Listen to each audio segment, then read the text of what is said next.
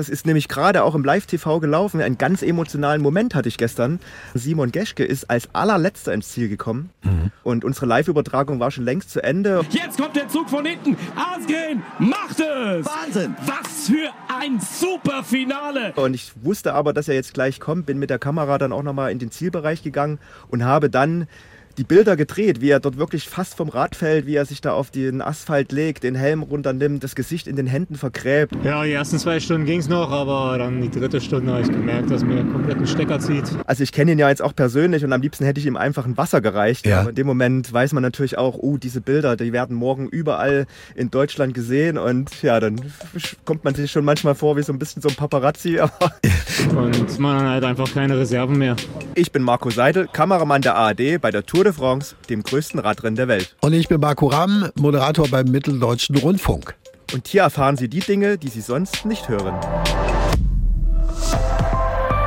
ARD. Was nimmt denn dieser Mann in Gelb Winnegard eigentlich, was die anderen nicht nehmen?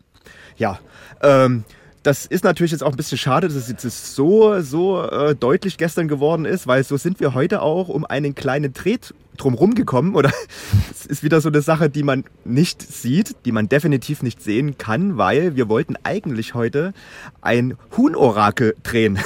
Aber was hat es damit auf sich? Erzähl mal. Ja, wir sind heute in Bourg-en-Bresse. Und äh, das ist ganz berühmt, diese Gegend hier für eine bestimmte Geflügelart, nämlich für das Presshuhn.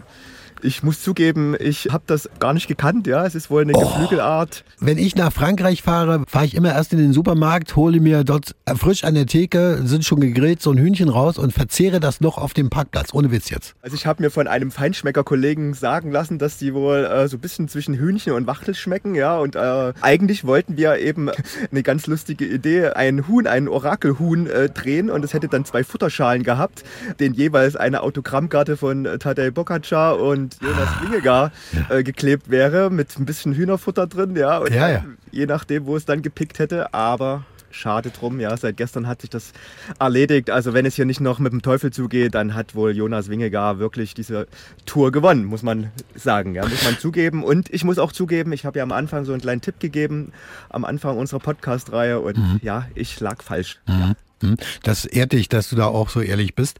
Ähm, aber macht's ja nicht besser am Ende, weil jetzt müssen wir uns andere spannende Sachen suchen, die weiterhin noch beredenswert sind.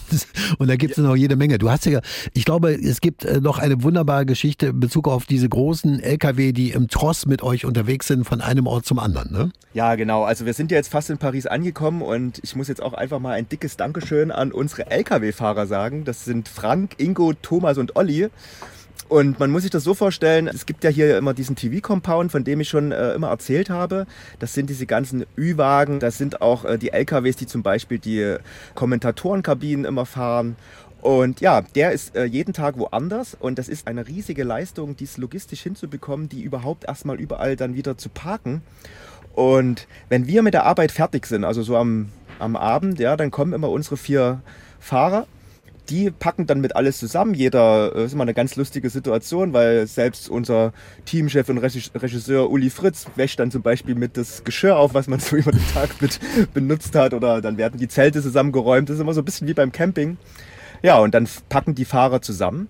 Und dann geht es in Kolonne, geht es dann los Richtung dem nächsten Zielort. Wenn die dann in, an ihrem Zielort angekommen sind, dann werden die richtig eingewiesen. Also das gibt, da gibt es eine richtige Ordnung, wer wie wo stehen muss. In, Ja. Stehen zum Beispiel immer in so einem kleinen Quadrat. Ja, wir haben drei LKWs.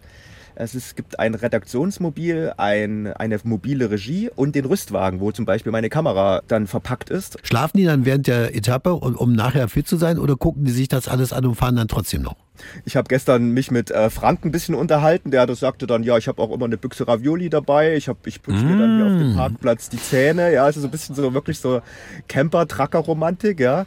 Und wenn wir dann früh morgens so gegen um 10 dann im Compound ankommen, dann nehmen die ein Fahrzeug der Kollegen und fahren dann in ihr Hotel. Also die haben immer jeden Tag ein Hotel von 11 bis 18 Uhr. Also die kriegen gar nicht mit, wer da letztlich die Etappe gewonnen hat. Nein, also vom, ich glaube, vom Radfahren an sich kriegen die nicht viel mit. Wir erzählen denen dann das immer so ein bisschen, ja. Und, Ja, ja. sehr schön. Also, meine Damen und Herren, äh, wenn Sie diesen Podcast mögen, dann bitte ab in die ARD Audiothek oder wenn Sie sagen, ich brauche noch ein bisschen mehr Sportliches, dann haben wir auch was für Sie. Den Sportschau Tourfunk finden Sie ebenfalls kostenlos in der ARD Audiothek. Vielen Dank, Marco. Bis die Tage. Au revoir, bye bye. Viele Tschö, tschö. Grüße, tschüss.